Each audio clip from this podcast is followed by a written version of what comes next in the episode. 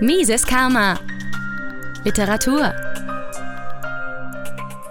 Sie hören einen Auszug aus dem Kapitel Ökonomie der Freiheit aus dem Werk Kritische Einführung in die Ökonomie des Sozialstaates von Stefan Blankatz. Marktmonopole, reine Fabelwesen. Demjenigen, der radikal für ökonomische Selbstbestimmung der Menschen, also für den Markt eintritt, wird oft entgegengehalten, das Prinzip der Marktwirtschaft sei ja in Ordnung, aber es gäbe Formen von Marktversagen, die das Eingreifen mit staatlicher Gewalt notwendig machten. Die beiden wichtigsten Formen von angeblichem Marktversagen sind Monopole, die sich auf dem Markt bilden, und das vermeintliche Versagen des Marktes, öffentliche Güter, Sicherheit, Kultur, Umweltschutz usw. So zur Verfügung zu stellen. Zunächst zum Thema Monopole. Stellen wir uns den Markt für Schokolade vor. Wir vereinfachen das Marktgeschehen und nehmen an, es gäbe nur Schokolade in Tafeln, die zu einer D-Mark verkauft würden. Verschiedene Firmen bieten solche Tafeln an und alle verdienen 10 Pfennig an jeder Tafel. Der stärkste Anbieter von Schokolade heißt Gier AG. Die Gier AG möchte den Markt monopolisieren. Zu diesem Zweck beginnt sie, ihre Schokoladentafeln für 80 Pfennig zu verkaufen, um die Konkurrenz aus dem Markt zu verdrängen. Pro Tafel Schokolade macht die Gier AG nun einen Verlust von 10 Pfennig. Nachdem sie 100 Millionen Tafeln Schokolade verkauft hat, hat die Gier AG das Ziel erreicht und ist Alleinanbieter. Landläufig spricht man von Monopol. Die Gier AG hat nun einen Verlust von 10 Millionen D-Mark. Um den Verlust auszugleichen, verkauft die GAG nun die Tafeln für 1 Mark 10. Die Kunden müssen, wenn sie durchaus Schokolade essen wollen, diesen überhöhten Preis zahlen, weil es ja keine Mitbewerber mehr gibt. Die Gier AG müsste wiederum 100 Millionen Tafeln zu 1 Mark 10 verkaufen, um den Verlust auszugleichen. Erst danach gäbe es einen Monopolgewinn. Aber dazu kommt es nicht. Ein gewitzter Geschäftsmann, der den Schokoladenmarkt beobachtet, beginnt mit einer alten Maschine, die er günstig von einem der bankrotten Mitbewerber von der GAG ersteigert hat, mit der Produktion von Schokolade, die er zu einer Mark 5 je Tafel anbietet. Er macht pro Tafel einen Gewinn von 15 Pfennig, mehr als die GAG, obwohl er die Ware billiger anbietet. Um keine weiteren Marktanteile zu verlieren, senkt die GAG auch ihre Preise auf eine Mark 5 je Tafel. Damit verlangsamt sich der Ausgleich des Verlustes. Doch es kommt noch schlimmer. Der neue Konkurrent senkt seine Preise weiter. Dies kann er tun, ohne dass er in die Verlustzone gerät. Er bietet nun die Tafel Schokolade zum Preis der guten alten Zeit an, nämlich eine D-Mark. Die Gier AG muss auch hier nachziehen und kann darum ihre Verluste nicht mehr ausgleichen. Sie bleibt auf einem Verlust sitzen, was die Aktionäre sehr erbost. Für die misslungene Aktion Monopol wird der Vorstand gefeuert. Natürlich ist es wahrscheinlich, dass bei einem Preis von einer Mark 10 pro Tafel weniger Schokolade konsumiert würde, als bei einem Preis von einer D-Mark, sodass die GAG sowieso in die Verlustzone geraten wäre. Ganz anders geht die Sache natürlich aus, wenn der Vorstand der GAG über gute politische Kontakte verfügt. Er könnte etwa die Politiker nach erfolgter Monopolisierung dazu bringen, ein Gesetz gegen Preisdumping zu erlassen. Eine Tafel Schokolade muss eine Mark 10 kosten. Dann hätte der neue Konkurrent keine guten Chancen zum Markteintritt.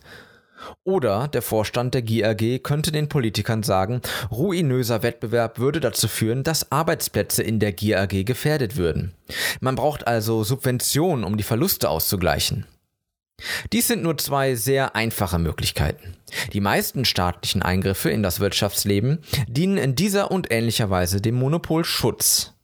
Dies ist nicht etwa nur das Ergebnis abstrakter oder modelltheoretischer Überlegungen, sondern kann auch in der Geschichte des 19. und 20. Jahrhunderts genau belegt werden. Ein Monopol kann demnach nur mit staatlicher Unterstützung entstehen. Auf dem freien Markt kann es allenfalls dazu kommen, dass es einen Alleinanbieter gibt, wenn dieser Alleinanbieter die höchstmögliche Qualität zum geringstmöglichen Preis zur Verfügung stellt.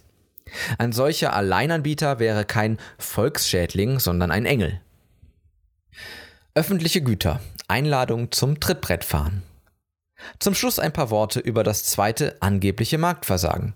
Der Markt würde, so die Kritik, bestimmte wünschenswerte Güter nicht produzieren. Es ist nämlich angeblich so, dass es Güter gibt, die alle Menschen nutzen. Für solche öffentlichen Güter möchte jeder, dass der Nachbar bezahlt, sodass er sie nutzen kann, ohne sie zu bezahlen. Dies ist das sogenannte Trittbrettfahren. Ein Beispiel ist die Sicherheit. Angenommen, es gäbe keine staatliche Polizei. Vielmehr müsste jeder Bürger seine Sicherheit durch private Wachdienste selbst organisieren. Der Wachmann, der das Haus von Familie Müller beobachtet, schreckt jedoch auch Diebe ab, die bei Familie Meier einzubrechen beabsichtigen. Familie Meier bekommt also die Sicherheit umsonst. Sie ist Trittbrettfahrer. Weil Familie Müller dies ungerecht findet, verzichtet sie, nach Meinung derjenigen, die von Marktversagen sprechen, darauf den Wachdienst anzuheuern. Die Produktion von Sicherheit, die alle wollen, kommt nicht zustande.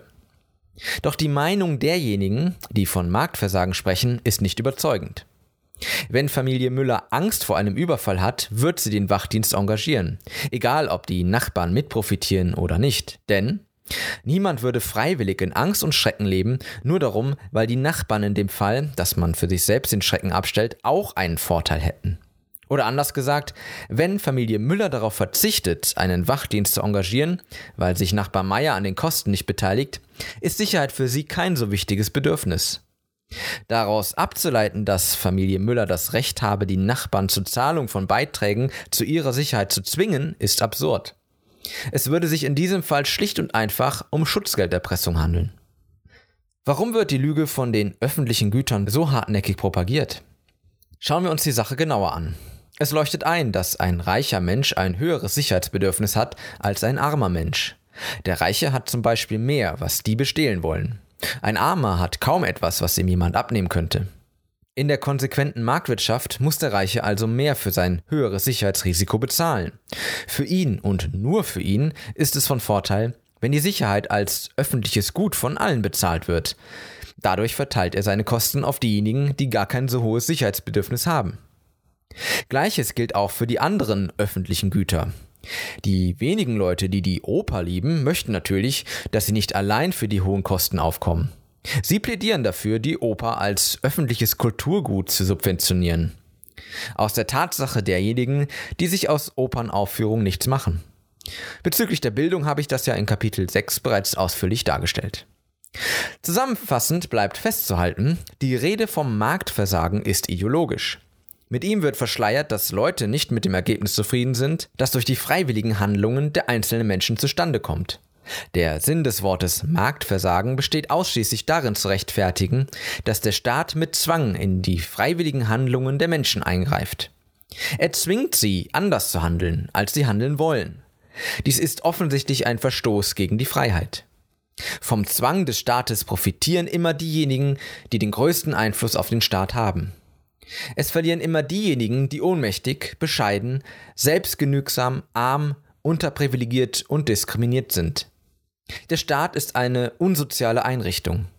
Gerechtigkeit kann es nur geben, wenn die Entstaatlichung so weit wie möglich getrieben wird. Mises Karma, der freiheitliche Podcast. Auf Spotify, Deezer, iTunes und YouTube sowie unter miseskarma.de.